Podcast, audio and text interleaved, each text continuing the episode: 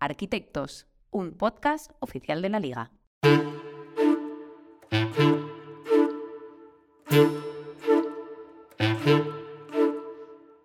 Si la arquitectura se define como el arte de proyectar y construir edificios, se podría considerar que los clubes de la liga también cuentan con sus propios arquitectos, los encargados de proyectar y construir jugadores, luego personas, pero también equipos, plantillas. Soy Roberto Benito y en Arquitectos vamos a conversar con personas implicadas en la dirección futbolística de los clubes para conocer mejor todo lo que conlleva esta labor. Hoy nos visita Víctor Horta, el director deportivo del Sevilla Fútbol Club. Tras su etapa en el Ramón Sánchez Pizjuán de la mano de Monchi, ahora es el máximo responsable del área deportiva. Muy buenas, Víctor, ¿cómo estás? Bienvenido, arquitecto, gracias por verte por aquí. ¿Qué tal? Muy amable, gracias por invitarme.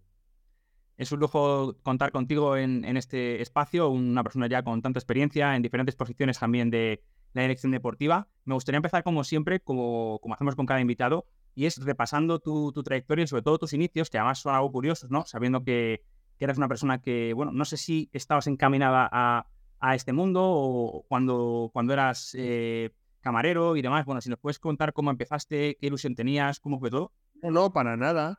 Para nada. Yo era el típico niño que iba a los hoteles a pedir autógrafos, que me gustaban los cromos, que me gustaban... Sí que es verdad que a lo mejor siempre he tenido una inquietud que no solo me conformaba con el fútbol español, eh, me gustaba la liga italiana desde... Me compraba la gacheta de los Sport desde que tenía 13 años, eh, sentía que me gustaba mucho el fútbol internacional y, y bueno, eh, era el típico niño que le gustaba que le firmaran el extra de Don Balón, que iba a los hoteles, que tenía todavía esa pasión, que todavía tengo, eh, que me alimenta todavía mucho como director deportivo, la pasión por, por el juego, pues me encantaba todo lo relacionado con el fútbol, pero desde una pasión muy de aficionado, ¿no? Nunca pensé que durante mi camino pudiera llegar a trabajar eh, profesionalmente en el mundo del fútbol. Estudié nivel 1 de entrenador, no tenía inteligencia emocional para entrenador, no era bueno, no era buen entrenador, me faltaba un poco el manejo corto, cuando dejaba a alguien sin convocar y aunque ganáramos para mí era un drama eh, todos los fines de semana y, bueno, las circunstancias se dieron que eh, empecé mm, a, colaborar con los medios de comunicación, empecé a estudiar químicas eh, en Marca, en Radio Marca, en todo Eurosport y, a partir de ahí salté a una agencia de representación de, jugadores. Ahí empecé ya a conocer a más gente del mundo del fútbol, como Roberto Lave, como Monchi. Y un día, una mañana, me llama Carlos Suárez, en aquel momento presidente del Valladolid, y me dice que si quiero ser director deportivo del Valladolid, con, con 26 años, en una dupla de secretaría técnica con José Luis Pérez Caminero. Yo recuerdo mi primera respuesta, dice, si hay jugadores a los que pedí autógrafos en ese vestuario, y él me explicó que él me escuchaba en la radio, conduciendo de Valladolid a Madrid, que él creía que yo podía aportar y, etcétera. Y ahí fue como empecé, luego obviamente Sevilla y demás, de secretario técnico de Monchi.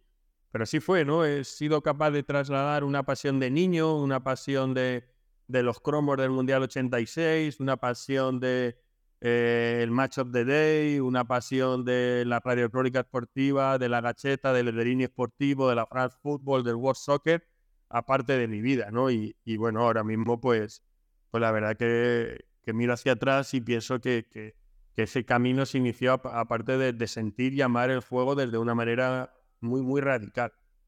¿Y qué recuerdas de, de tu paso por los medios? Que al final hoy, bueno, estás en el otro lado, pero imagino que también te, dejó huella, ¿no? Eh, ese primer contacto con el fútbol, digamos, ¿no?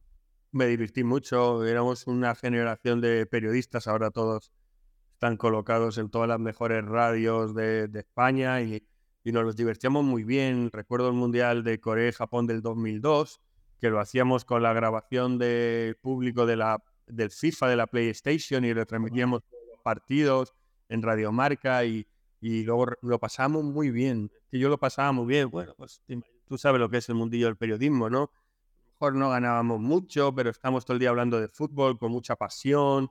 Hice mi primer programa que se llamaba El Mundo es un balón con Paco Caro, que ahora está en televisión española, pero Miguel Martín Talavera, Pablo López, Pipe, eh, Pablo Juan Arena, eh, todos están ahora estelares en, en el mundo del periodismo y fue una generación de chicos que empezábamos jóvenes en Radio Marca, yo sin ser periodista encima, eh, y luego ya en el periódico, ¿no? Recuerdo también que a mí me pidieron por primera vez el cambio de la especial de marca, que con Carlos Carpio, actual director del, del marca, que era estrechita ponerle la primera sección de fútbol internacional. Y, y dice, bueno, tú eres un loco de esto, ¿cómo te gustaría que fuera? Oye, siento muy orgullo porque prácticamente con la ayuda de diseñadores, pero yo digo, yo quiero esto, yo quiero esto, yo quiero esto, yo quiero esto, y aún pervive, aún pervive en el especial de la Liga Marca esa sección de fútbol internacional que empezó el verano que me contrataron para, para hacer eso, ¿no? Y, y me divertía mucho, era, era ver fútbol, incluso era un poco irreal, en aquel momento estudiaba, como tú bien decías, trabajaba de camarero en un VIPS, en O'Donnell, eh, y empezaba en los medios y claro, al final, me están pagando por hablar de fútbol, por ver fútbol, por picar nombres de jugadores, algo que a lo mejor he hecho altruistamente toda mi vida, ¿no? Y, y me gustaba, me gustaba y, recuerdo que fue una etapa muy, muy bonita de mi carrera, la disfruté un montón. ¿Cómo te pilló esa llamada de Carlos Suárez para, para la Fuerza del Valladolid? Eh, nunca pensé que fuera para eso. No nos conocíamos anteriormente. Él luego me contó que pidió referencias mías y nosotros en aquella época, en mi agencia de representación UFER, representábamos a Álvaro Mesía. Y yo pensé que me iba a llamar por Álvaro, por una sesión, la clásica. Él jugaba en la cantera del Madrid, por el típico año cedido al Valladolid, ¿no? Como luego posteriormente se fue al Murcia, curiosamente. Y yo pensé que era para eso. Y no iba muy preparado para, para recibir esa noticia. Y, recuerdo que volvía en el tren de vuelta porque fue en Arevalo y le venía dando muchas vueltas a todo, al miedo, a un poco si se estaba preparado, juventud. Porque tiene que imponer, ¿no? con, esa edad y, que, asumir una responsabilidad de ese estilo. Sí, pero luego pensé rápidamente que, era una oportunidad. Eh, y cuando hay una oportunidad, el miedo hay que dejarlo a un lado, que seguro que me equivoqué mucho, que seguro que cometí un montón de errores. Luego al año siguiente, la verdad que diseñamos el equipo antes de irme a, Sevilla con Mendilibar, entrenador, curiosamente, y ascendieron y batieron récord de puntos y me sintió me hizo sentir más tranquilo, pero que realmente recuerdo esa reunión al principio como si fuera algo que no estuviera pasando. Luego en el tren de vuelta ya me dije, realidad, este tío me ha ofrecido ser director deportivo de un equipo de segunda división con 26 años, ¿no? Y, y dije, me atrevo, me atrevo. Eso ha sido un poco, mi vida en este sentido siempre ha sido muy, muy de toma de decisiones fuera de la zona de confort y demás. Lo mismo cuando dejé el Sevilla para marcharme a Zenit, ¿no? Era un cambio muy radical, pero era un poco buscar algo nuevo, crecer, ser diferente, cuestionarme a mí mismo, a mi entorno, a todo, a, intentar ser mejor, a, intentar salir de, de, lo de siempre, ¿no? Y, y, por eso dije, no nada, no tengo nada que perder, voy a intentar dar lo mejor en, en una oportunidad como esta. ¿Qué recuerdas de esa primera experiencia en Valladolid, los primeros días con Caminero, eh, bueno, las primeras semanas trabajando, haciéndote al puesto? ¿Cómo, cómo lo revives hoy en día? Hombre, él me ayudó un montón, porque claro, tenía esa pose, además quién era, ¿eh? que no era un jugador al uso, yo lo recuerdo con la estrella del Mundial del 94, el Atlético Madrid, etcétera, era un tío, una estrella, el fútbol euro español, ¿no? de, eh, todo alrededor él me ayudaba mucho a entender esas liturgias de vestuario, de prepartido, de postpartido, del pensamiento del jugador, ¿no? Él me ayudó muchísimo, pasamos un montón de tiempo juntos, aprendí un montón con él, eh, hablábamos mucho de, técnicamente, me ayudaba a perfilar a lo mejor cómo ver a un jugador, él me ayudaba en todo ese punto de vista profesional y yo a lo mejor le ayudaría en decir un nombre de la segunda división francesa o, cosas así que, nos complementábamos y, y la verdad que me ayudó un montón, me dio mucha seguridad desde el principio, me apoyó y me dio poder desde el principio, ¿no?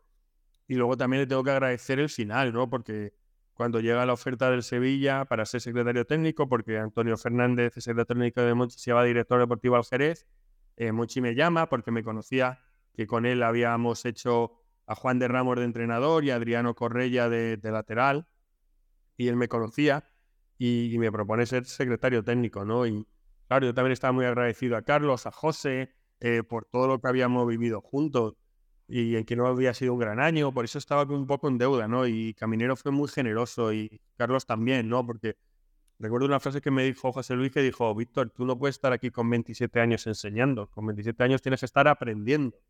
Vete a aprender al lado del mejor, que te va a hacer mejor, que, que vas a crecer como profesional. Y fue, fue un gesto de generosidad que nunca olvidaré, porque obviamente también me dio mucha seguridad para marcharme y empezar pues al lado de el que obviamente después de siete años ha sido mi mentor, y una parte muy importante en mi, en mi vida deportiva, como ha sido Monchi en ese periodo tan, tan bueno que vivimos en, en Sevilla, mi primera etapa. Antes de pasar a Sevilla, Víctor, ¿recuerdas cuál fue tu primer impacto en una decisión de, en Valladolid? Ya sea un nombre que ofreciste, alguna renovación, eh, algo con que, que tú aportaste y que, y que te sintieras como ya estoy aportando, eh, sirvo para esto. Bueno, yo creo que Joseba Llorente en un momento fue una de las primeras así importantes. Eh, también cometimos errores, hay jugadores que tenemos un par de uruguayos que no, no anduvieron bien, pero Joseba fue una, una decisión importante porque, bueno, ya inversión, ya olíamos que a Duriz, que lo trajo a la anterior dirección deportiva del Burgos, iba a salir, ya estaba el rumor muy fuerte, y entonces parece que evitamos el problema de Aduriz trayendo a, a Joseba antes y a los primeros seis meses le costó un poco, eh, porque Aduriz estaba pues, dominando, luego ya Aduriz pasa y, lo traspasamos como, como era de esperar en enero y ahí ya empezó a volar y, bueno, fue de, las primeras decisiones así que me sentí bastante orgulloso. También con algún fantasma en el armario, porque obviamente en estos primeros años todo hay que aprender. A mí me, no me gustan los directores deportivos. Eh, yo he descubierto a no sé quién, yo hice no sé cuánto, yo no, eso de las medallas es una cosa que no va conmigo porque es que no creo, porque al final hay que ser tanto humilde en el éxito como tampoco fustigarte en el error, ¿no? A mí, por ejemplo, en Inglaterra siempre me ponen el nombre de un jugador, que es Ben White, como vaya golpe maestro, ¿no? Ben White, eh, que no juega ni un partido en Championship antes de que le pillamos cedido para el Leeds United, había jugado en Newport County en League 2 con una sesión buena y había jugado en el Peterborough en League 1 con una sesión regular tirando a mala, a mí nos gustó porque me enfrenté con, con él la primera, eh, la primera temporada y me impactó mucho y lo estuvimos viendo, lo estuvimos siguiendo, ¿no? Insistí a Marcelo Bielsa para que el otro llegara y hizo una pretemporada bastante regular. Eh, pero el primer partido tenía que jugar porque Gaetano Berardi estaba sancionado, ¿no? Con una tarjeta roja de la temporada anterior de la semifinal del playoff por el ascenso. Entonces Ben White fue titular y en la primera jugada, la clásica construcción de balón con Marcelo, que sabes que construye desde atrás, hay una, eh, una buena construcción, pero él hace un toque un poco largo. Donde estaba Famaria de Dul, que soy delantero del Granada, van los dos, van los dos, van los dos, primer minuto, y por cuestión de milímetros, él eh, levanta el balón, hace un cambio de orientación, la coge ya Harrison, centra y Banford cabecea al poste, ¿no? 5.000 hinchas del Leeds United aplaudieron detrás, 5.000 o 7.000, porque quedamos un montón de gente fuera de casa. Ese día el chico se creyó, fue el mejor jugador del partido, fue el mejor jugador del Leeds United, fue el mejor jugador de la temporada. Yo siempre me pregunto a mí mismo qué hubiera pasado si Amara toca el balón y le hace tarjeta roja, o tarjeta roja y penalti, o gol y perdemos 1-0. Imagínate esa semana, ¿no? Eh, ben White no estaba preparado para la Championship. Hemos vendido a Pontus Johnson al Brentford, que era el mejor central de la liga, y hemos traído a un inexperto. Y no fue así, ¿no? Entonces, lo que se podía haber transformado en un golpe maestro, se podía haber transformado en un gran fracaso, porque el chaval ya le cuesta entrar, a lo mejor vuelve Berardi y vuelve titular, el chico no entra, etcétera, ¿no? Y luego dos años más tarde vendido al Arsenal por 55 millones. Está claro que el talento de Ben White hubiera salido tarde o temprano, pero a lo mejor esa primera opción hubiera cambiado todo, ¿no? ¿Y dónde está el éxito y el fracaso ahí? ¿Dónde está el masterpiece de Víctor Horta? Por eso también hay que ser humilde en el éxito, porque nosotros intentamos construir e intentamos hacer las cosas para que salgan bien, pero nuestra intervención en momentos es tan limitada. Por eso no me gusta lo de las medallas o cuál es tu mejor fichaje o demás, presumir de eso porque me parece todo muy matizable para bien e incluso todo muy matizable para mal, porque incorpores a un futbolista y no sale bien y a lo mejor era seguro que podía salir bien, ¿no? Un caso aquí de Aruna Coné, que en cuatro años en el Sevilla, tras múltiples cesiones, hizo dos goles en los dos primeros partidos y el año de cesión al Levante, último año de contrato, hace 14 y casi mete al Levante en la Champions League. ¿Qué pasa? Que el de Levante lo hizo bien y Monchi, cuando estaba yo secretario técnico, lo hizo mal hay que dramatizar esas cosas, ¿no? Y, no me gusta mucho ese rollo de las medallas.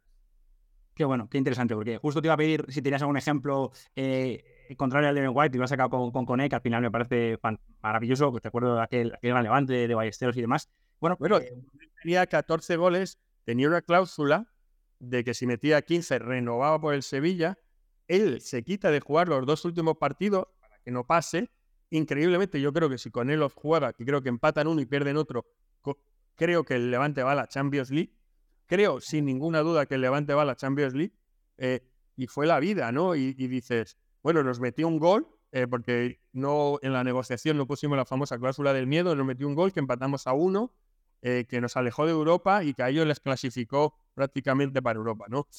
Sinceramente, no creo que hay que alejarse de la valoración de los directores deportivos en esto. Hay que, claro que hay que aceptar, claro que hay que traer buenos jugadores, claro que comprar barato y vender caro es una virtud, pero es más la estructura metodológica, qué filosofía puedes implementar dentro del club, ¿no? Un día Roberto Lave, que le llamé muy emocionado, porque para mí es uno de los mejores y no el mejor, el, cuando ganó la Copa, eh, estaba prácticamente yo más emocionado que él, eh, porque me hacía mucha ilusión que el trabajador y el talento de una persona como Roberto tuviera el éxito de un título. Me hacía especialmente ilusión porque me hacía seguir creyendo y confiando. Y me dijo una frase que siempre rebota en mi mente y es, a mí lo que me hace feliz es eh, que hemos creado un club estable, un modelo estable, un proyecto estable y que esta copa lo va a estabilizar aún más, ¿no? Y eso me hizo reflexionar mucho, ¿no? Cómo eh, la valoración del éxito y fracaso en nuestro puesto tiene un matiz quizás externo, público diferente al que se debería tener internamente, bajo mi punto de vista. Hombre, lo, yo hice alguien con, total conocimiento de causa, además eh, citando a Roberto Lave, que, yo creo que es una de las personas más reconocidas en este sentido. Eh, siguiendo con, tu trayectoria, Víctor, eh, me gustaría que, compartieras con nosotros qué recuerdas de esos primeros años trabajando con Monchi, llegando a un club en el que se consiguieron muchísimas cosas muy importantes, bueno, que fue, digamos, ese primer apretón europeo de, del Sevilla, ¿cómo lo recuerdas? también a nivel de, como has comentado, de procesos, metodología, que entiendo que siempre se ha destacado que el Sevilla fue vamos, eh, fue muy, muy destacado en ese sentido durante esos años y también se consiguió lo que Pero es verdad que intentamos cosas nuevas. Eh, eh, yo, por ejemplo, recuerdo que teníamos normas, por ejemplo, que íbamos a los partidos en los que no se daban por televisión en cualquier liga del mundo. ¿Por qué? Porque los que se daban por televisión los priorizábamos. Viéndolo, recuerdo un chico de Orihuela, José Antonio, que nos vendía los, los DVDs cuando no había Y Scout. Intentábamos ser innovadores, ser los primeros. Luego yo me hacía mis hojas de Excel con las ocho ligas más importantes del mundo. Y entonces, en los partidos o que no veíamos o que no estábamos, yo cogía la nota del Equipe y de France Football en Francia, de Kicker en Alemania, de la Gachetti y del Guerini en Italia, de Abola y de Record en Portugal, de Boetbal en Holanda, de Disney en Bélgica y de eh, Sky Sports en Inglaterra. Entonces, yo me hacía en la hoja de Excel medias y generábamos 11 ideales, que es como un mini Big Data de entonces. ¿Por qué? El periodista que estaba viendo el partido era un enviado del Sevilla al que no pagábamos que tenía una opinión, que podía ser mejor o peor, pero era una opinión y ya me nos valdría como juicio. Y esa era mi obsesión de poder estar en los 80 partidos de cada fin de semana de las 8 ligas del mundo, porque ahora estoy súper orgulloso que tenemos 12 scouts, pero en la época teníamos 4. Y claro, había mucho que ver, mucho que viajar, ¿no? Viajar un montón, los torneos sudamericanos sub-20, sub-17, los mundiales sub-20, lo recuerdo con mucho cariño en esa etapa, viajar, encontrarte con otros scouts, preguntarle. Yo siempre era muy inquieto, siempre intentaba, me encontraba con el scout del Marsella, le preguntaba por tres o cuatro jugadores suyos. También daba información, porque al final tampoco parecía mucho. Pero yo era de esos que, que intentaba unir a todos los scouts, estar rodeado y, y, me salieron las cosas bien o mal. Eh, luego llega Y Scout, somos el segundo equipo del mundo que tiene Y Scout después de la Sandoria. Qué bueno era casi una lavadora. Era una máquina gigante que la tenías que poner. La primera vez que la vio mucho, ¿esto qué es? Y porque yo conocía a la gente que lo desarrollaba en Italia a través de Fabio Paratici y me dijo, ¿quieres probar una cosa que están probando en Italia? Fue ese primer equipo. Luego hubo una llave. Era una llave que metías en, dentro del ordenador y se te descifraba la web.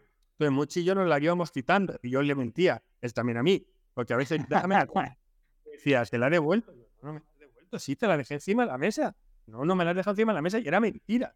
Y yo también a veces la hacía para tener el White Scout porque era una llave. No, yo la escondía, la escondía en un...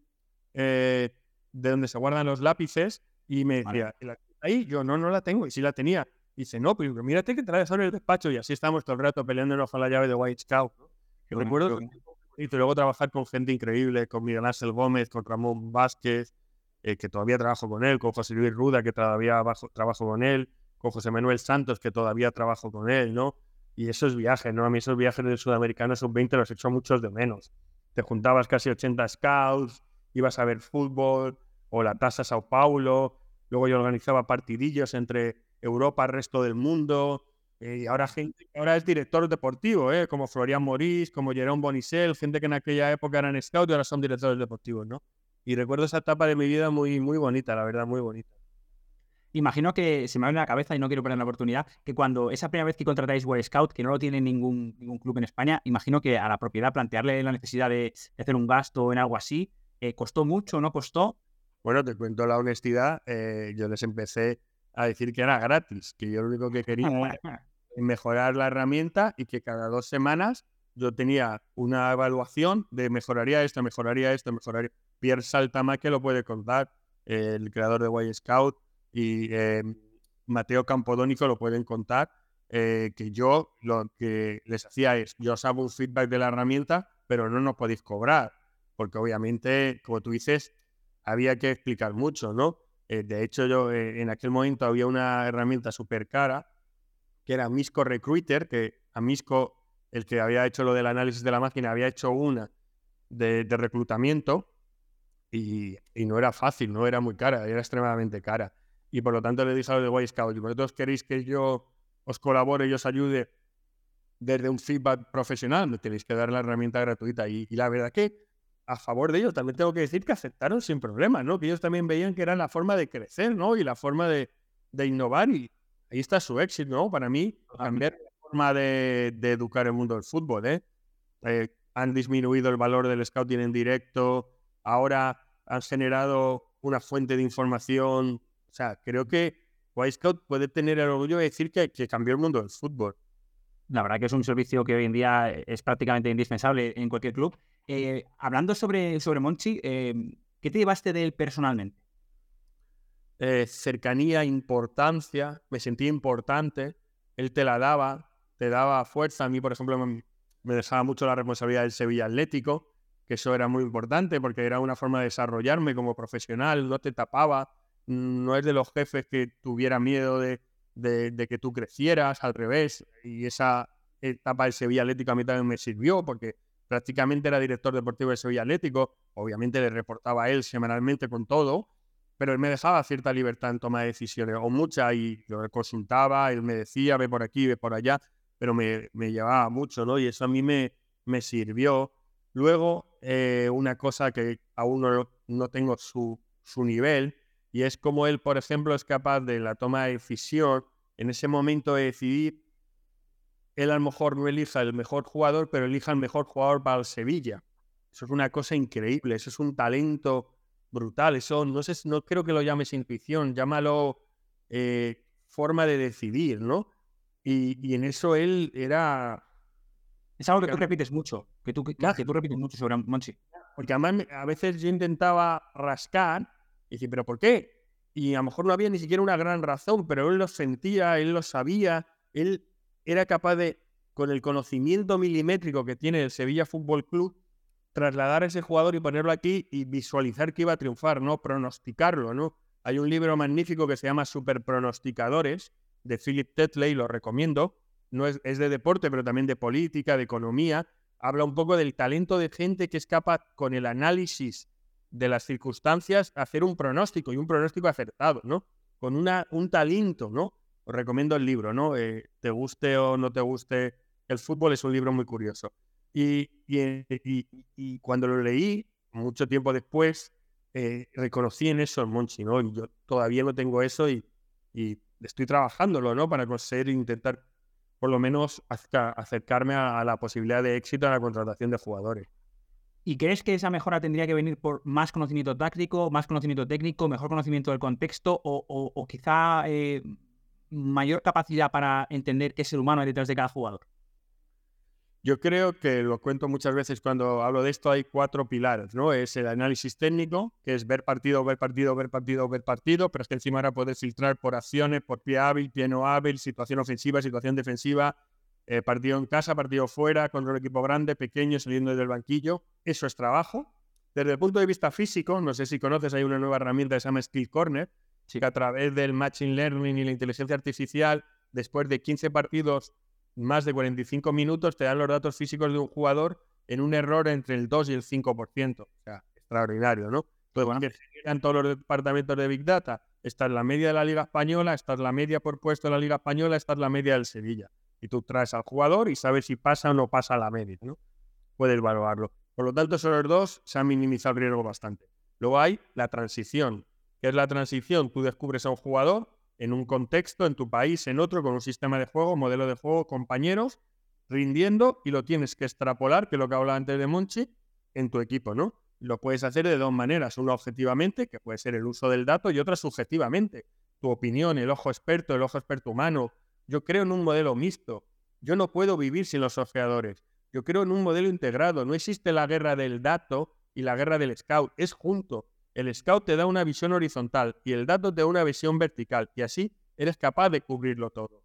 No existe la guerra porque no hay ningún jugador destacado por los scouts que tenga malos datos y no hay un jugador destacado por los datos que el scout no detecte. No puede ser bueno para ti, no puede ser bueno para tu modelo de juego, pero sí es una mezcla, ¿no? Y esa es la transición. Y ahora, Roberto, y enlazando la historia de Ben White, el psicológico. Hay que ser humildes, porque estamos hablando de personas humanas que pueden cambiar su vida en un segundo, que se comportan de una manera en un lugar y en otro, no sé en qué habrás trabajado antes, pero estoy seguro que antes de hacer este podcast tú eras una persona diferente, a lo mejor trabajando en un periódico o trabajando en otro medio de comunicación, al igual que Víctor Horta ahora humanamente es diferente al que trabajó en el CENIT de San Petersburgo, por muchas cosas, ¿no? Pues por lo tanto, eh, intentar minimizar el riesgo en el análisis psicológico de un jugador, y claro que hacemos entrevistas, y claro que nos averiguamos, y claro que preguntamos a gente. Yo en esas primeras entrevistas que haces, de 100, 98 han salido bien. Una se tomó siete Coca-Cola delante mío, que ya dije, si se toma el Coca y otra, me invité a la gente y al padre, y vino la gente, el padre, eh, eh, la novia, un hermano de la novia, otro amigo, total creo que eran 14. Entonces dije, hostia, son, las otras 98 entrevistas era como una primera cita, va bien, tú intentas impresionar, intentas decirle al jugador lo mejor del club, él te intenta impresionar. Es difícil, ¿no? estuve, hay dos cosas que quiero contar sobre esto, ¿no? Eh, recuerdo que en mi etapa de Leeds, los 49ers eran dueños y estuve con ellos conviviendo dos o tres días, hablando de reclutamiento, etcétera, ¿no? Ellos le dan a los jugadores para elegirlo en el draft test psicotécnicos de 400 preguntas, para ser capaces de determinar capacidad de aprendizaje, respuesta ante el estrés, capacidad de ser entrenable, capacidad ante el, el riesgo, eh, un montón de valores que te da un test psicotécnico, ¿no? En el fútbol eso no se estila. No creo que yo sea el primer loco que ponga esto, porque a lo mejor el jugador dice, mira, voy a otro equipo, no voy a contestar esto. Pero para que veas cómo se maneja la forma de minimizar el error a nivel psicológico. Las ofrecer un tío, a lo mejor ser ronda uno del draft, ¿no? Eh, de la NFC, con todo lo que conlleva eso. Pues por lo tanto, lo que yo intento en minimizar el riesgo psicológico es el conocimiento del jugador. ¿Cómo lo hago? hago una presentación muy potente con mucha información del equipo en el que estoy, con lo bueno, lo muy bueno, lo malo y lo muy malo. ¿Qué pretendo con eso? Que el jugador tome la decisión con el corazón y con la cabeza. Si el jugador toma la decisión con el corazón, me voy a este equipo porque con este entrenador he triunfado, me voy porque hay un amigo a mí, porque era el equipo que mi padre era fan, o con la cabeza, que normalmente es el equipo que más me paga, voy, en los malos momentos se va a sentir culpable de su decisión y se va a echar la culpa oye, tomé la decisión demasiado impulsivamente, no tomé la decisión con el corazón. Pero si intentas alinear corazón más cabeza, en los malos momentos va a ser fiel a su decisión y va a intentar salir de ese mal momento. Esa es la única forma que intento minimizar el riesgo psicológico. Pero el riesgo existe, porque hablamos de personas y personas humanas a las que le cambia la vida y hay que respetar. Por lo tanto, una vez escuché a un director deportivo de primera división que dijo que él era el mejor en la captación psicológica de futbolistas que me dé la receta, porque yo, ejemplos de jugadores que me han hablado muy mal en, en sus países de origen y conmigo han sido un tratamiento extraordinario, y jugadores que su equipo de origen me han dicho que eran lo mejor y conmigo no han tenido un tratamiento tan profesional. Pues a lo mejor no me pregunté por qué, si tenía problemas en casa, si no estaba acostumbrado a la vida inglesa, que a las tres y media ser oscuro le, era capaz de, de, impactar de tanto como me impactaba a mí, Hoy estaba haciendo bromas. Estamos a noviembre, hace 25 grados en Sevilla. ¿Tú crees que el sector deportivo que en noviembre, ahora mismo seguro hace 5 grados en Leeds y lloviendo? Pues mentalmente no estoy igual. No es lo mismo, no estoy igual de enérgico. ¿Por qué? Porque es normal. Porque nos influye en la vida todo este tipo de cosas. Totalmente. Qué interesante este desarrollo. Y entiendo que también las circunstancias te llevaron a, tomar la decisión de, ir a Rusia. Creo que, si no me equivoco, fue tu primera experiencia como, director deportivo. ¿Por qué elegiste esa oportunidad? ¿Fue por el hecho de que, de, que serías primero? ¿Tuviste alguna oportunidad más? ¿Cómo fue aquella experiencia? ¿Qué te trajiste? Y de hecho casi ni era primero, ¿no? Porque había como un director general deportivo que era Dietmar Beyesdorfer, que es el alemán que me llevaba. Tampoco era un poco porque quise salir de la zona de confort había tenido ofertas anteriormente en el, estaba en el Sevilla y, noté que era un poco fin de ciclo para mí, que me apetecía probar algo nuevo, mejorar mi inglés, vivir en el extranjero, eh, abrir la mente. Eh, estaba fenomenal, en una ciudad que vivía fenomenal, como era Sevilla. Todo era muy bueno, pero necesitaba algo más. No sé cómo explicarlo. Era como si no lo hubiera hecho, si no lo hubiera hecho en ese momento, estoy seguro que a lo mejor hubiera trabajado en Sevilla durante todo este proceso, durante 20 años, ¿no? Y salir, ver nuevas cosas nuevas, eh, otro mundo radicalmente diferente, ¿no? Y, y fue un poco esa, e, esa fue lo que me, me, envió a tomar la decisión. ¿Y qué te, qué trajiste de Rusia? Eh, ¿Cómo se trabaja allí? Eh, ¿Hay algo que, que, que, adquirías allí que te ha servido para el resto? Seguro que sí. No es fácil, había muchos medios. Ellos querían un poco que nosotros trabajáramos con la modernidad europea para el estilo ruso. Entonces muchas veces chocaba bueno, eh, trabajé con dos entrenadores extraordinarios, como fue Luciano Spalletti y André Villarboa, nada más y nada menos. Entre media en el proceso de captación casi viene Marcelo Bielsa. Eh, wow, fue tener contacto con tres entrenadores mega, mega, mega top. Y bueno, es una de las cosas que me puedo llevar de ahí, ¿no? Ese trabajo con entrenadores de mega élite, aunque ya también en Sevilla había trabajado con Michel, con Unai, con Marcelino, eh, con Manolo Jiménez, con Juan de, con entrenadores mega top, con Gregorio Manzano, con Antonio Álvarez, pero que, claro, era la primera vez a lo mejor el impacto de ese entrenador como Spalletti, Vilas Boas, que como la cercanía de Monchi en aquel momento era más normal, porque era el director deportivo, yo no tenía que estar, yo tenía que estar a lo técnico, a ver partidos, a viajar, pero era la primera vez que a lo mejor estuve en la cercanía de dos entrenadores tan mega top y, me sirvió de, eso. ¿Y cómo te sentiste en esa gestión humana? Bien, bien, eh, aprendiendo. Mm, me acuerdo que de Vilas Boas me chocaba que siempre tenía como una especie de cartulinas con un campito de fútbol, que es una cosa que es alemano. Y siempre tenía, y desde entonces yo siempre compro un montón de esas cartulinas, incluso tomo anotaciones, a veces sí las utilizo para hacer un campograma, o a veces las utilizo para, pero a veces para simples notas, ¿no? Y me hacía mucha gracia, porque siempre era un campito de fútbol y era una cosa que, que, le copié a Vilas Boas y que desde entonces siempre utilizo. Uno siempre saca, siempre saca conscientes de, todos los lugares y está dispuesto. Tras, tras esa, mm, eh, ese periplo por, por Rusia, eh, vuelves a España, eh, pasas por el Elche, si no me equivoco, y ahí ya directamente te vas a, Inglaterra, donde has estado varios años, primero en el, el y después en Leeds. ¿Cómo se vive el fútbol en Inglaterra? ¿Cuánto diferente es la figura del director deportivo aquí y allí? ¿cómo, ¿Cómo lo puedes describir? Bueno, lo primero de todo, porque yo llegué y todavía no estaba tan potente en la, esto de dirección deportiva, ¿vale? estaba empezando, pero no era tan potente. De hecho, los casos que había habido anteriormente habían fracasado, ¿no? Y, lo primero era un poco explicar qué hacía, ¿no? Luego, afortunadamente, con el éxito de Stuart Weber en Norwich o Dan Alward en Brighton y ahora en Newcastle, los ingleses empezaron a valorar la figura de director deportivo. De hecho, el otro día hasta Gary Neville reclamaba, ¿no? Era esa transición del traspaso del manager a tener responsabilidad, a tener un head of recruitment, a tener un director deportivo que juntos pudieran construir un equipo, ¿no? Pues ahí tuve cerca a un entrenador y amigo porque es muy amigo como Héctor Caranca, donde me enseñó muchas cosas de fútbol inglés, me abrió las puertas, eh, me empapé mucho, viajé mucho los primeros meses viendo un montón de partidos, League 2, League 1, Championship, para eh, cambiar mi ojo, cambiar mi modelo de reclutamiento, cambiar cosas que se valoraban allí y en España no se valoran tanto, o cosas que en España se valoran y allí no. Y entonces fue un poco esa obsesión, ¿no? Y luego tuve la suerte de llegar al Leeds United con un dueño italiano que su, obviamente y un consejo de administración con un español, etcétera, su concepción de trabajar con un director deportivo era mucho más sencilla porque casi lo llevaban en la sangre del conocimiento del fútbol el que traían, ¿no? Por lo tanto, me resultó sencillo, pero sí, a nivel general, era muy, muy complicado, eh, en, mi punto de vista, eh, explicar qué hacíamos los directores deportivos, porque costaba, ¿eh? Costaba bastante. Sí, porque en ese momento, como has dicho, eh, lo, que allí, lo que allí imperaba era la figura del manager, ¿no? Con personas dominantes que, habían, que habían marcado una época como los Wenger, los Ferguson. Imagino que, claro, alguien que quizá no venía de, digamos, del césped, ¿no? De, ser jugador o de ser entrenador, eh, le costaba que, le dieran el crédito. Sí, costaba. Costaba porque ellos tenían la situación un poquito clásica de todo esto, ¿no? Y sí costaba, no puedo negar que decirlo y tampoco pasa nada porque no tenía la sensación yo de que ellos entendían muy bien hacia dónde iba, hacia dónde iba el fútbol y iba más hacia dirección deportiva. Y ahora ya te cuento, curiosamente, el otro día Gary Neville reclamó un director deportivo para el Manchester United, ¿no? O sea que ahora es al revés, ahora lo reclama.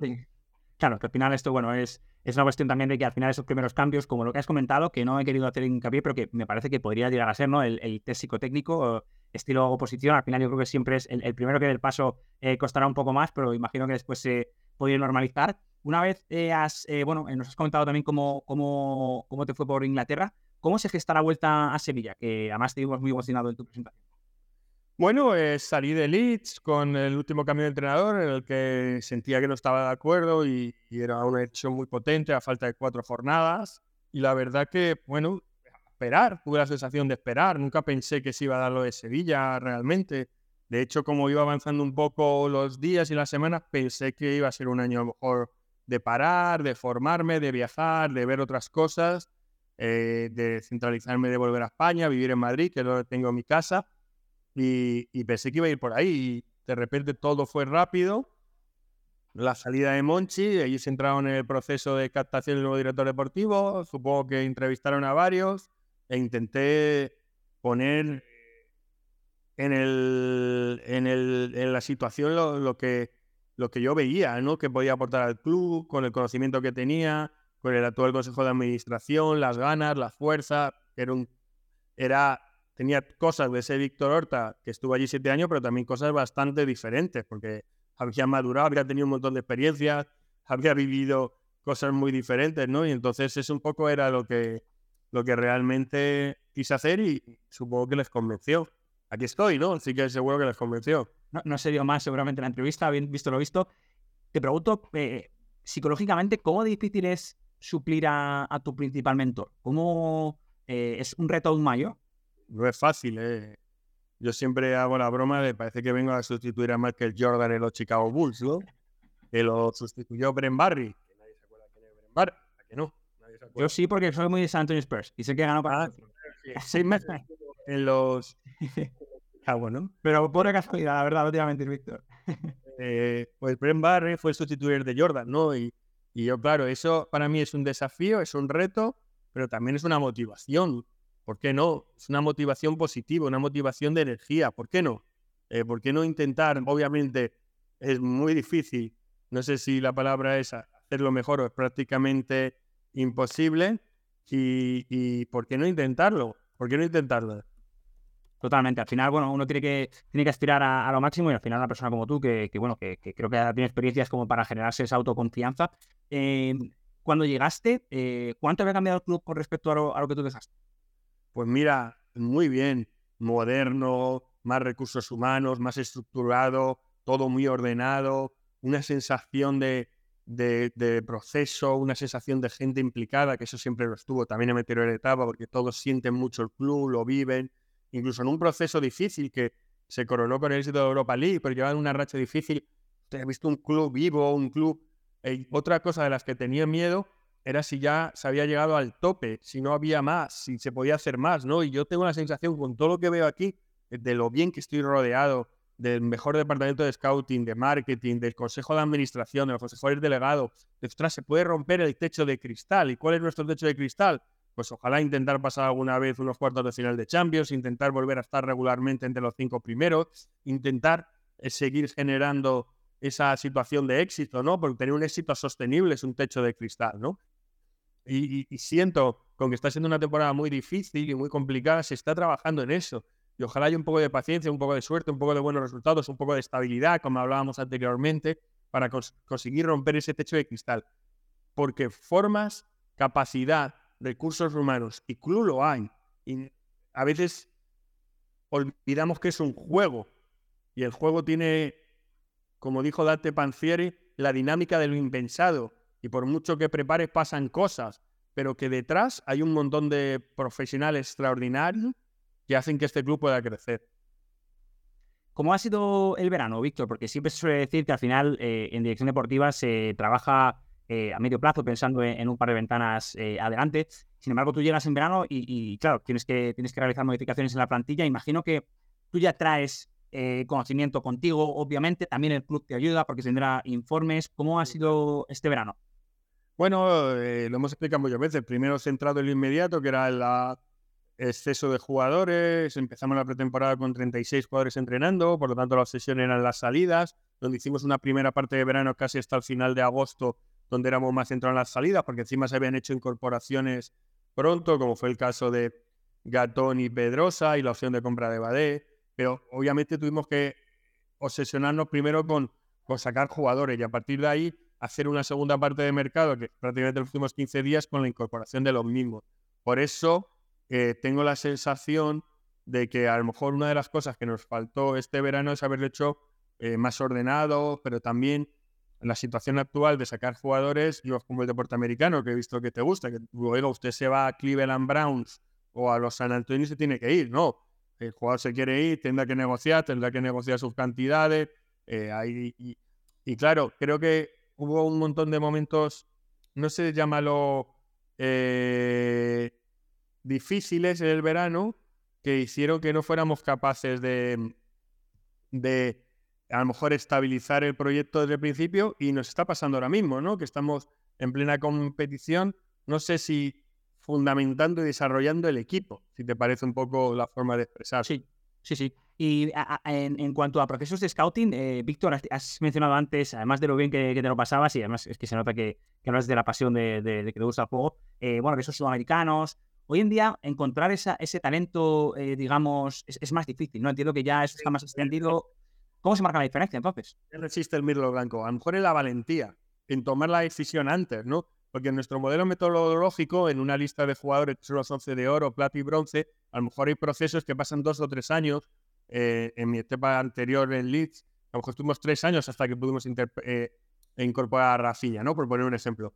Ahora quizás la diferencia es con menos análisis, con más valentía, con más intuición, hacerlo antes, ¿no? Y, a lo mejor adelantarte y, darle una oportunidad a un jugador joven en un club como el Sevilla, pero ya todo el mundo lo conoce. Ahora un chico de segunda división holandesa marca un gol y a los cinco minutos lo puedes ver en Twitter con 16 años, ¿no? Imagínate, ¿no? Entonces, ya no, ya no la clave es disfrutar, descubrir el Milo Blanco, eso era antes, era anticiparse. Ahora es con todo el tsunami de información que tenemos, que es un auténtico tsunami en una sociedad informativa, pero no solo en el fútbol, en la vida, convertir ese tsunami con un matiz gigante, con un tamiz gigante, convertirlo en conocimiento útil para tu club en el día a día. ¿no? Y eso es mi obsesión diaria, porque es difícil, ¿eh? es difícil, ¿eh? Cómo ser capaz de tamizar todo para que te llegue lo útil que puedas emplear en tu día a día y en, tu trabajo.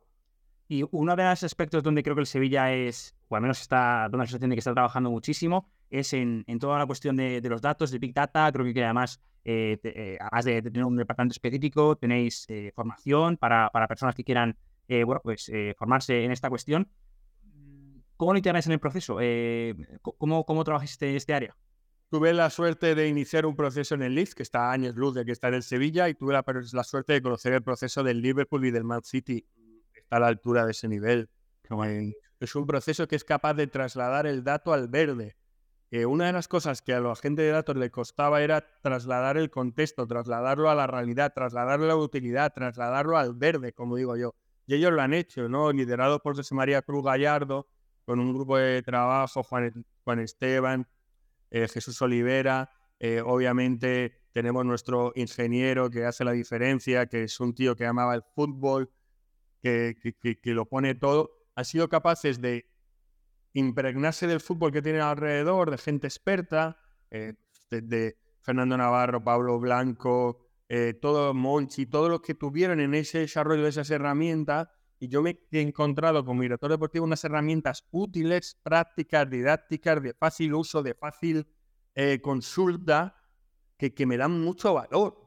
Yo paso media hora, una hora al día solo repasando las herramientas. No, tenemos una que se llama Airrada, que tiene una alarma de jugadores en diversos intents menores de 19 años que según el nivel de liga te manda una alarma, se han hecho 100 minutos, 300 minutos, 500 minutos, se han dado una asistencia, un gol.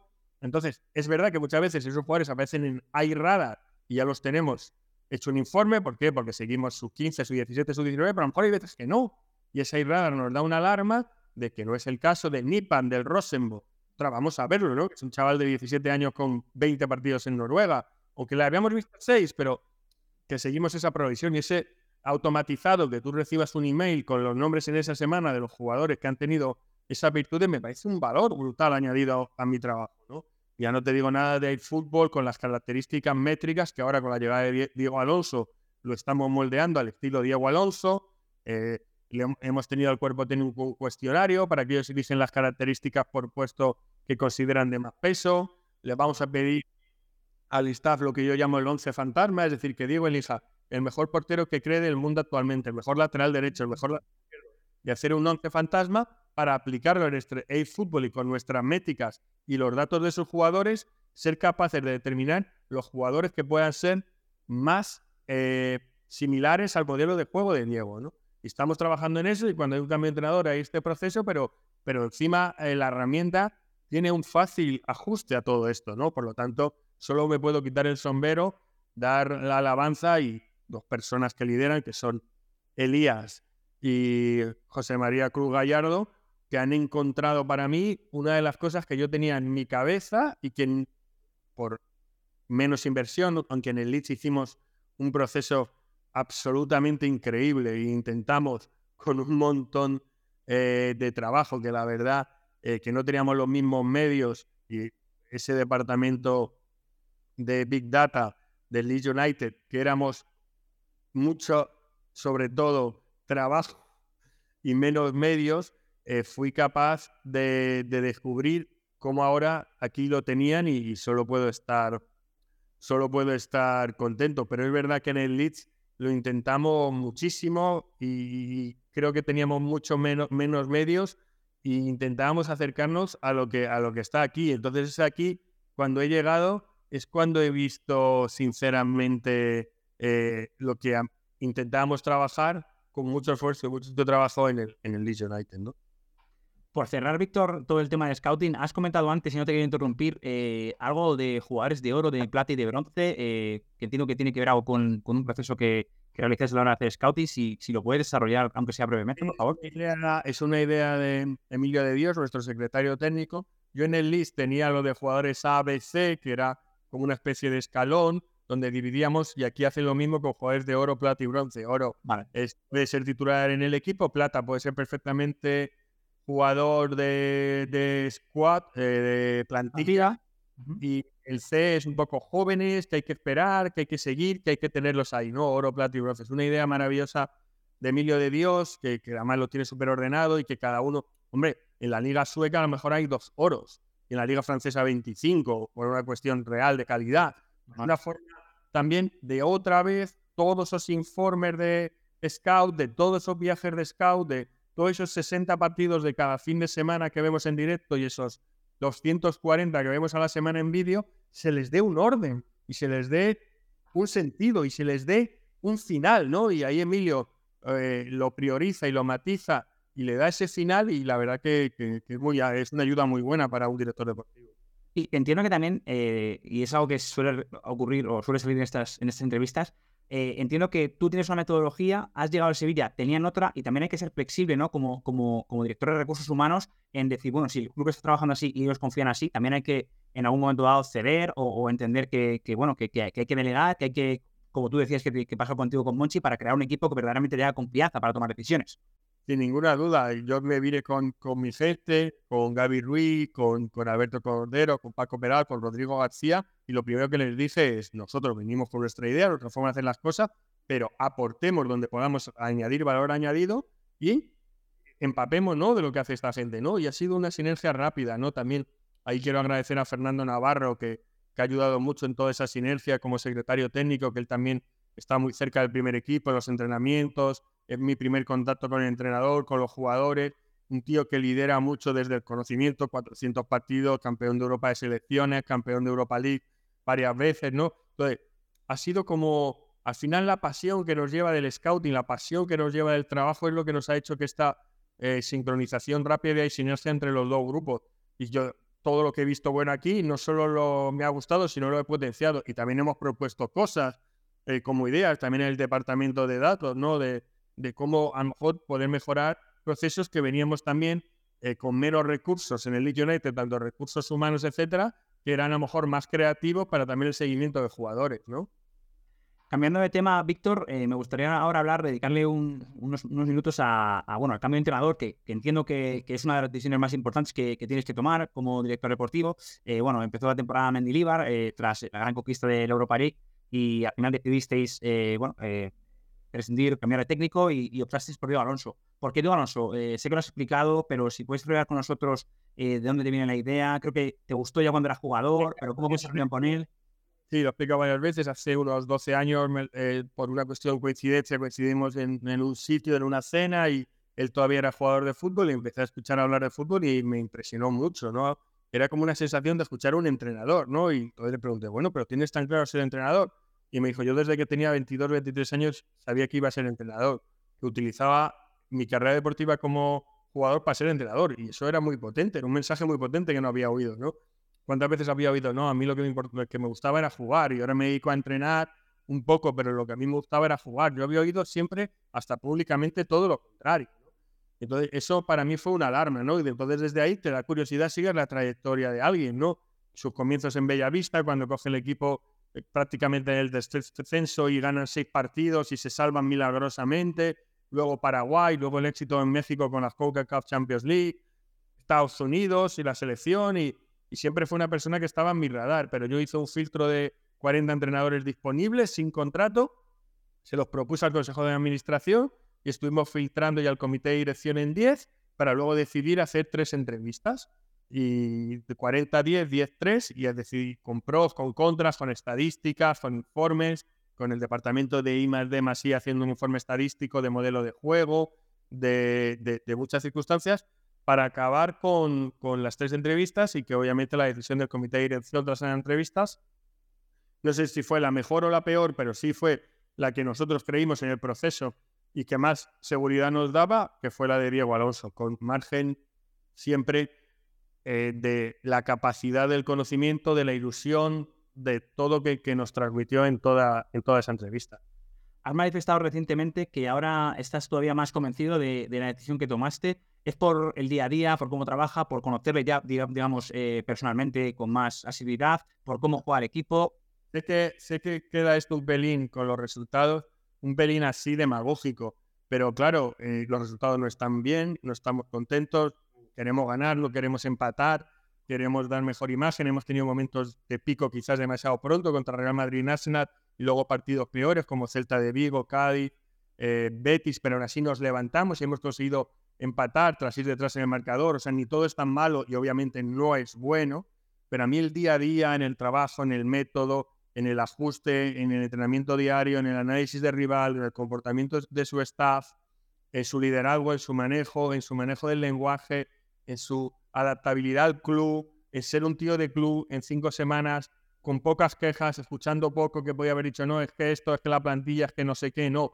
Intentar buscar soluciones, pues a mí me da seguridad. Y sé que suena mal y sé que suena horroroso, pero el actual líder de la primera española es Mitchell con el Girona. Sus 12 primeros partidos en segunda A fueron tres victorias, estaba casi en descenso para segunda B y un momento de paciencia ha hecho que sea parte del éxito que él actualmente es. Y Mitchell lo repitió el otro día en una rueda de prensa. Yo no sé qué va a pasar con Diego, pero sé que lo que veo me gusta y lo tengo que defender. Y si los resultados no llegan, pues es ley de fútbol. Pero también para mí, me tendrán que echar si mis fichajes no son buenos y si los resultados no llegan y tendré que salir del club, pero lo que tengo que ser es fiel a un método y una idea para que lleguen esos resultados. Nadie tiene la ciencia santa y la fórmula santa, porque quien la tuviera mm, sería el tío más exitoso del mundo porque le contratarían todos los clubes. Nadie ha ganado en todos los clubes, nadie ha perdido en todos los clubes. Eh, es una cosa muy binaria. Lo único que sí tienes que ser fuerte en cómo crees que debes hacer las cosas. Creo que además, no sé, tú me contarás, pero sí que se está produciendo al menos eh, un poquito, algún cambio en el modelo de juego. Creo que antes con Mendilibar, eh, bueno, se jugaba algo más directo. Con Diego la apuesta es de, hemos visto centrales más abiertos, eh, algún pivote incrustado, eso les sumaré en los últimos partidos. iban también a poner la decisión de intentar ser un equipo quizá que tuviera más balón, siempre manteniendo, que eso sí que lo ha mantenido lo que le gusta a, la afición de Sevilla, que es ir a apretar alto el rival, no conceder pocos metros. ¿Queréis cambiar un poquito la manera de jugar? Bueno, queríamos buscar una fórmula donde el equipo rindiera más. Y si el rendi... No creo que también los modelos de juego sean también síntomas de éxito. No hay modelos de juego exitosos eh, que también con otros entrenadores han fracasado. Pues yo que sé, el modelo Red Bull, pues a veces triunfa en un lado y en otro no. Eh, el modelo de, construcción de balón o de posesión o de dominio, el modelo de contragolpe, el modelo de presión alta. Creo que el fútbol nos ha demostrado que estamos en una forma de éxito absolutamente democrática. Y para llegar al éxito hay muchos caminos. Nosotros queríamos que fuera una, el equipo consiguiera a lo mejor mejores resultados. Por ahora no lo ha conseguido y es una realidad, pero creemos que la fórmula y el método de Diego a lo mejor nos hace conseguir mejores resultados, porque es un equipo que es verdad que los últimos dos años en liga, desde enero del 22, le está costando ganar en liga. Y es una realidad, es prácticamente dos años que al equipo le cuesta ganar en liga. Y hay que buscar esa fórmula de que el equipo otra vez se sienta cómodo en ganar en liga y trasladar esa emoción que nos puede dar la Europa League y las copas en, ganar en liga, ¿no? Y, eso es una, una cosa de la que estábamos buscando. ¿Cómo ves en la liga, en la liga de sports en comparación con la Premier? Eh, quiero decir, eh, a, nivel de modelo de juego, a nivel de, la exigencia. Bueno, está claro que en la Premier hay muchas más transiciones, hay mucha más rapidez. No es mejor ni peor, es diferente. en España hay mucho más control de partido, mucho más control de la línea defensiva. En la Premier hay mucho más emparejamiento, mucho más uno para uno, mucho más eh, situación de, limpiar jugadores, de enfrentarte, de duelo. aquí hay mucho más control de partido, eh, mucha más cercanía táctica. Eh, en la Premier la situación física solo hay que ver, que sé, creo que hay 400 metros de media más de alta intensidad que se corre en Inglaterra que en España. Es una barbaridad sobre una métrica que hay que estar entre 800 y 1200, ¿no? Pues obviamente otra vez es ir al duelo, ir a emparejar, defensiva, ofensivamente, ¿no? Eh, hay mucha calidad en todos los equipos, también aquí en España, pero allí siempre hay 3, 4 megaestrellas eh, Creo que la Premier es la única liga del mundo que en la última Eurocopa y en el último Mundial tuvo como mínimo un jugador por equipo. Eso es importante. O sea, en la última Euro y en el último Mundial, como mínimo tuvieron un jugador por equipo la Premier, ¿no? Eso demuestra eh, que, hay calidad y que, cualquier equipo igual al partido. Claro que están los seis grandes que hacen mucha diferencia y aquí en España los tres. Y eso que sea 6, pues también lo hace más complicado. Hay prácticamente 12 partidos que son difíciles para acceder para un equipo como el Leeds United. En España, mal que mal, hay 6. Por lo tanto, puedes intentar igualar, intentar tener mejores resultados. No sé, estas son las grandes ranas, un poco las diferencias que veo. ¿Y, cómo explica Víctor eh, que, en Europa eh, todos iguales y que, los resultados sean muy parejos? Incluso que hay equipos de la Liga, por ejemplo, eh, el Sevilla, sin más lejos, la temporada pasada eliminando a, rivales de, de Premier. ¿Crees que con cómo se juega aquí quizás se parece más a cómo se juegan las eliminatorias o cómo también el West Ham ganó la Conference, el City ganó ganó el Este. Si tú repasas los últimos cinco años, creo que han tenido sobre 20, eh, sobre 10 eh, finalistas de Champions League, creo que han tenido 7, ¿no? O sea, está un cierto dominio. Eh, la Europa League también, que ganó el Villarreal también, etcétera. Eh, lo que es a grosso modo, yo creo, ellos es verdad que Europa League y la Conference League, exceptuando el año pasado, tengo la sensación que le dan poca importancia. Eh, verdad lo digo. Y tengo la sensación, atención esto que te va a chocar, que si tú le dices a un hincha de un equipo inglés, si ganas la Premier o ganas la Champions, hay mucha duda. Mucha duda. Ellos la Champions League le dan valor. No sé si este sentimiento extraeuropeo o etcétera es muy influyente, que creo que sí, pero que hay muchos muchos hinchas de equipos grandes de Inglaterra que se le dices, entre la Premier y la Champions, eligen la Premier, porque sienten que la competición europea es diferente, ¿no? Por eso quizás eso el jugador le termina llegando, ¿no? No como en nuestro caso, que la ponemos ahí arriba del todo, ¿no? Eso me recuerda, me, me vienen a la cabeza declaraciones de, de Guardiola, de Zidane, eh, bueno, en entornos con esa exigencia, ¿no? De ganar la Champions siempre poniendo de manifiesto la importancia, ¿no? Y que ellos dan más valor incluso a ganar la liga por, por el hecho de, ser un torneo regular, de, bueno, de la constancia que se necesita y de la complejidad que, que ello provoca, ¿no? Ya para, para acabar, Víctor, eh, me gustaría eh, simplemente saber, eh, bueno, la situación del Sevilla Atlético ahora mismo competitivamente es buena, es verdad que, bueno, que están en segunda red, pero que están arriba, hemos visto como Juan es un jugador que, venía de abajo y se ha sentado tras la cesión en, en Miranda, también está Isaac Romero, bueno, que, lo está haciendo bien, ¿Cómo has encontrado? ¿Cómo ves el nivel? ¿Hay algún proyecto para cambiar algo de, toda la fase formativa? Bueno, eh, tenemos un líder como es Agustín López, el jefe de cantera, donde yo, él tiene las cosas con Pablo Blanco todavía por aquí. Pablo es un auténtico sabio, es una persona eh, que solo es, hablar con él es sabiduría futbolística, ¿no? Entonces lo que pretendo es que sean muy agresivos en la captación, pero de todas las edades, de 8 a 12, de 12 a 16, intentar que el Sevilla Atlético para poder traer captación más potente pueda ascender, a lo mejor a primera ref, ojalá a segunda A ha llegado el momento. En mi etapa anterior estuvimos en segunda A durante dos años y eso te ayuda a traer talento, pues el caso de Perotti, Facio, Armentero, por ejemplo, que, que estuvieron, que no jugaron para nosotros, o sí, eh, incluso pusieron réditos económicos para el club. Eh, ser capaces de generar eh, un jugador versátil que pueda jugar por muchos entrenadores, un jugador que si llega al Sevilla eh, sea un jugador ganador, no un jugador siempre asimilado a un modelo de juego, a un sistema, con y sin posesión. Tenemos un laboratorio de fútbol que lidera Agustín, donde se trabaja mucho todo ese tipo de cosas. Y obviamente ahora con Jesús Galván, entrenador del filial, que le conozco también de mi anterior etapa, pues estamos intentando quizás buscar calidad desde el resultado para poder conseguir un ascenso a primera red que nos ayudaría mucho a la captación y a una mejora eh, de posibles jugadores a incorporar que fueran una base. Yo creo mucho en el plan de sucesión. Yo puse un modelo en Leeds que se llamó Anticipate Talent desde que llegué. Y mira, todo el mundo que criticó mucho ese proceso, a día de hoy hay cinco jugadores titulares en la Championship de ese proceso, que son Ilan Meslier, que son Pascal Street, que son Crescencio Somerville, que es Willy Ñonto y que es Archie Gray. Cinco jugadores de ese proceso de Anticipate Talent. El Leeds no ha tenido que comprar en su descenso a Championship y ahora mismo son titulares y algunos de ellos ultra decisivos como Crescencio Somerville. Creo que creo en un modelo 18 más 6, donde haya 18 jugadores de primer nivel y 6 sub-21, en el que se divida de los cuatro laterales un sub-21, de los cuatro centrales un sub-21, del 6 del 8 sub-21, de los cuatro bandas un sub-21, del 10 el 9 sub-21 y de la portería un sub-21. ¿Qué pretendo con esto? Que la calidad de ese jugador sub-21 pueda tener la oportunidad, encima con los banquillos grandes, con las tres competiciones si te metes en Europa, de estar cerca del primer equipo para tener el plan de sucesión dentro. Que si vendamos a un jugador, el jugador ya esté ahí. Y luego otra vez quizás hacer una, una sucesión con un jugador joven para continuar el proceso. Que no se puede hacer siempre, que hay puestos que no, que la disponibilidad, que estoy hablando de una situación ideal, que no siempre se tiene que llevar a cabo y ser milimétricamente, no es eh, la ley que no se puede cambiar, pero son seis ideas que tengo que en la cabeza y obviamente para eso necesito un filial poderoso para volver a hacer la transición y volver a alimentar desde abajo a ese modelo 18 más 6 que tengo en la cabeza. Qué interesante. Entiendo que venía por aquí lo que te referías antes de, bueno, que quizá en un jugador concreto se pueda acertar o no, depende de muchos factores, son personas humanas, es factor suerte, pero que en esta clase de proceso metodológico donde, donde hay pensamiento, raciocinio, eh, reflexión, pues eh, se, puede, se pueden conseguir esta clase de cosas.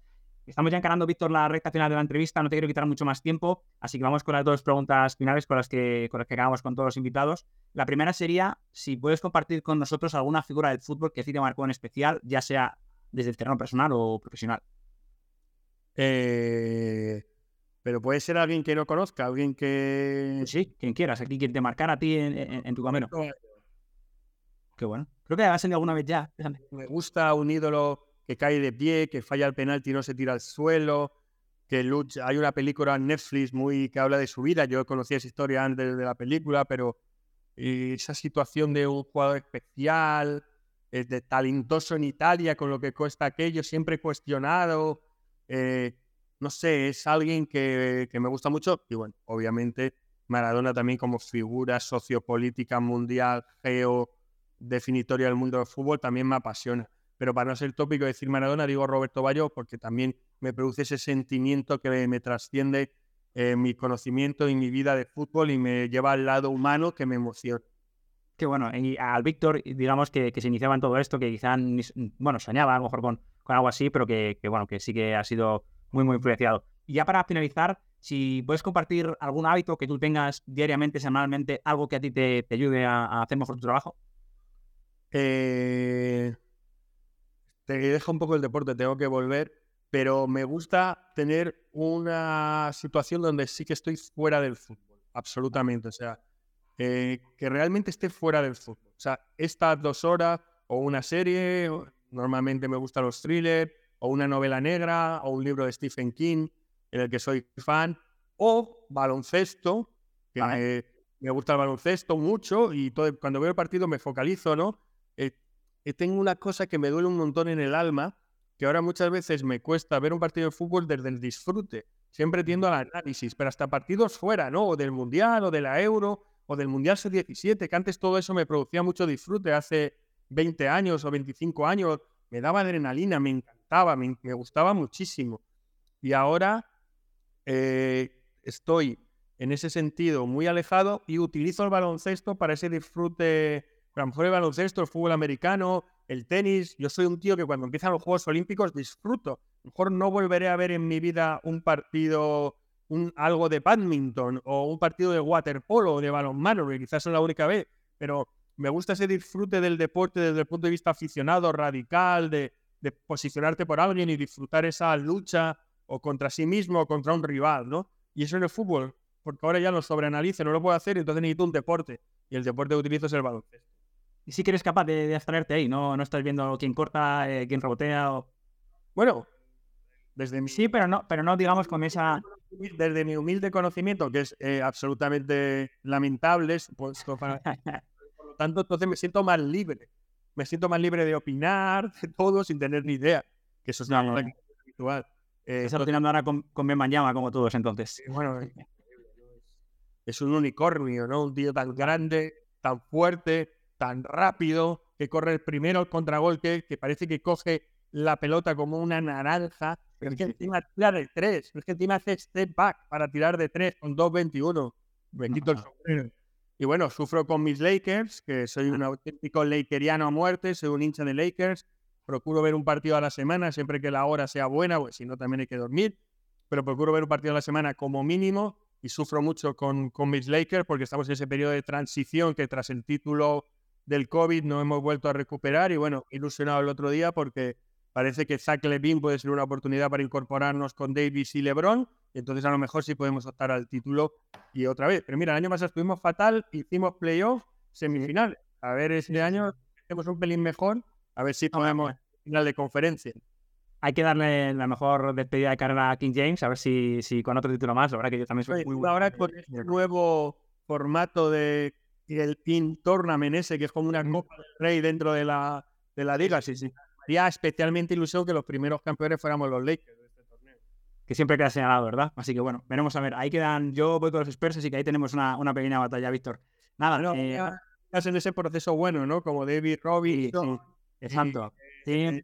Phil Duncan y ahora ya te llega Guantegama, ¿no? Vosotros tienes que esperar cada siete años el fracaso para elegir un gran draft, y siempre tenéis siempre un gran draft. En, cuando cae el uno, cuando viene el mejor, uno. suerte pura, la verdad. Ahí os recuerdo. Alvara Popovich, Alvara Popovich, Buford Genio, genio. Toda la gente entrenadores de baloncesto. Me documento y leo mucho sobre entrenadores de baloncesto, porque me parece una gestión complicada, eh, de protagonismo y palo muy rápido, porque en el fútbol también, pero en el básquet, ojo, ¿eh? Tienes que que todo muy rápido. Víctor. Eleven Rings de, de, Phil Jackson, a mí lo tengo por aquí detrás, una maravilla de libro. Para mí una maravilla de libro. Mejor libro de gestión de equipos de la historia. Eleven Rings.